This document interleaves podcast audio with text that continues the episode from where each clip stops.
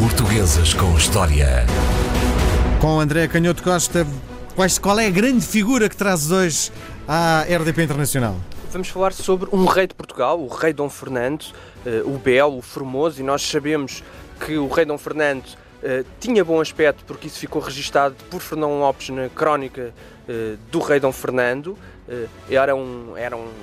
um homem que cativava as mulheres e fazia questão de, de utilizar esse, esse charme. Eh, isso também decorria do facto do rei Dom Fernando gostar bastante eh, daquilo que na Idade Média era típico da educação dos reis, que eram as atividades muito relacionadas com a luta, com os torneios e também com, com a caça. Nós sabemos que ele teve uma coleção enorme, como era também eh, hábito, mas no caso do rei Dom Fernando a coleção era mesmo gigante. Dizia-se que ele queria ter 100 falcões eh, numa rua de Santarém. Eh, era, era alguém que dava muita importância à caça e a essa caça mais requintada, que era a caça com aves de rapina. E isso dependia de- da importância do rei como chefe da guerra. Eh, Agora nem sequer é permitido, não é? Agora, ju- julgo que não, eu não sou propriamente um, Um especialista um- um entusiasta da,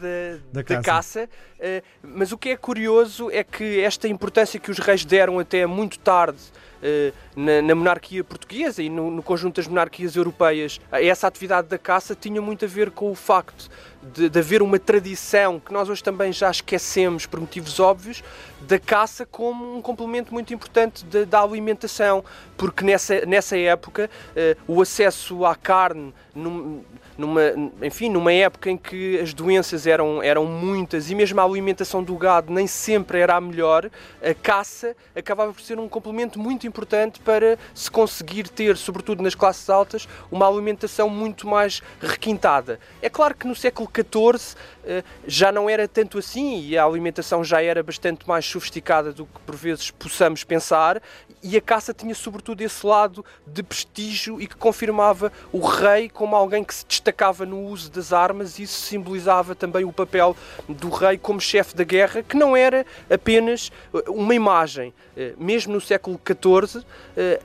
a, o- a- a capacidade que os reis tinham de comandar exércitos e de serem competentes eh, nesse comando dos exércitos no campo de batalha era muito importante. Mas aquilo que é muito relevante a propósito do Dom Fernando, e nós também por vezes esquecemos disto quando olhamos para a história de Portugal de um, de um ponto de vista mais formal e pensamos nos reinados e nas realizações políticas dos reinados, é pensarmos que numa época em que a família real e a transmissão do poder se fazia no contexto da família, aquilo que eram as vicissitudes da própria história pessoal dos reis era muito importante. E o rei Dom Fernando, que nasceu em 1345, cresceu eh, sob a sombra de um dos episódios mais conhecidos da história de Portugal, que foi a relação eh, tumultuosa e trágica entre o seu pai, o rei Dom Pedro I, e Dona Inês de Castro.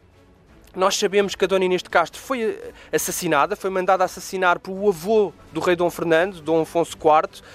e hoje é mais ou menos consensual entre os historiadores que a razão pela qual o Dom Afonso IV acabou por decidir eh, esse, esse ato trágico de mandar matar eh, a, a- amante de- do rei Dom Pedro, porque ele tinha sido casado com Dona Constança Manuel, que era a mãe do rei Dom Fernando, e depois de Dona Constança Manuel ter morrido, ele juntou-se eh, com a Inês de, de Castro, e essa relação era mal vista pelo, pelo rei Afonso IV, e de facto a decisão de ter mandado matar Dona Inês tinha a ver com, com o facto da Dona Inês ser um- originária de uma família galega muito importante, de estar muito relacionada com eh, a monarquia castelhana e, sobretudo, havia o medo que os irmãos de Dona Inês de Castro, que eram muito poderosos, um deles era o Condestável de Portugal, era Conde de Arraiolos, pudesse querer matar o rei Dom, o Dom Fernando, que ainda não era rei nessa altura e que, portanto, era ainda um- praticamente uma criança, para fazer subir ao trono um filho, um seu sobrinho, um filho de Inês de Castro, e assim eh, impedir que o infante Dom Fernando fosse realmente o, o rei legítimo. A verdade é que podemos imaginar como tudo isto há de ter marcado o rei que cresceu com esta sombra trágica do facto do seu, do seu pai eh,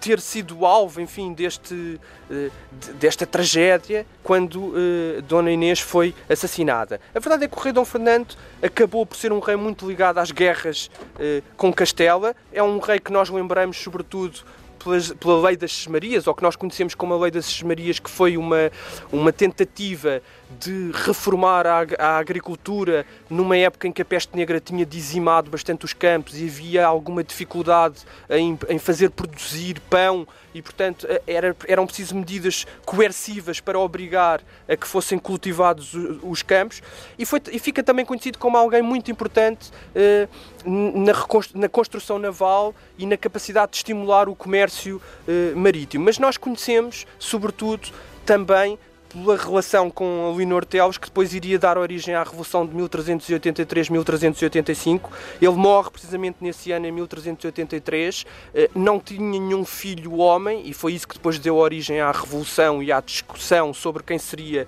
eh, o herdeiro do trono de Portugal. E a verdade é que, sendo um rei formoso e tendo esta vida que sempre procurou uma certa glória militar, acaba por ser um rei que, que morre com, com um sentimento de reinado perfeitamente falhado, também porque, porque nesta época em que se acreditava no direito divino e na investidura dos reis como, como uh, dotados de especiais condições para exercer o poder, ele acabou por não ter filhos masculinos herdeiros e, portanto, morre com esta sombra uh, assustadora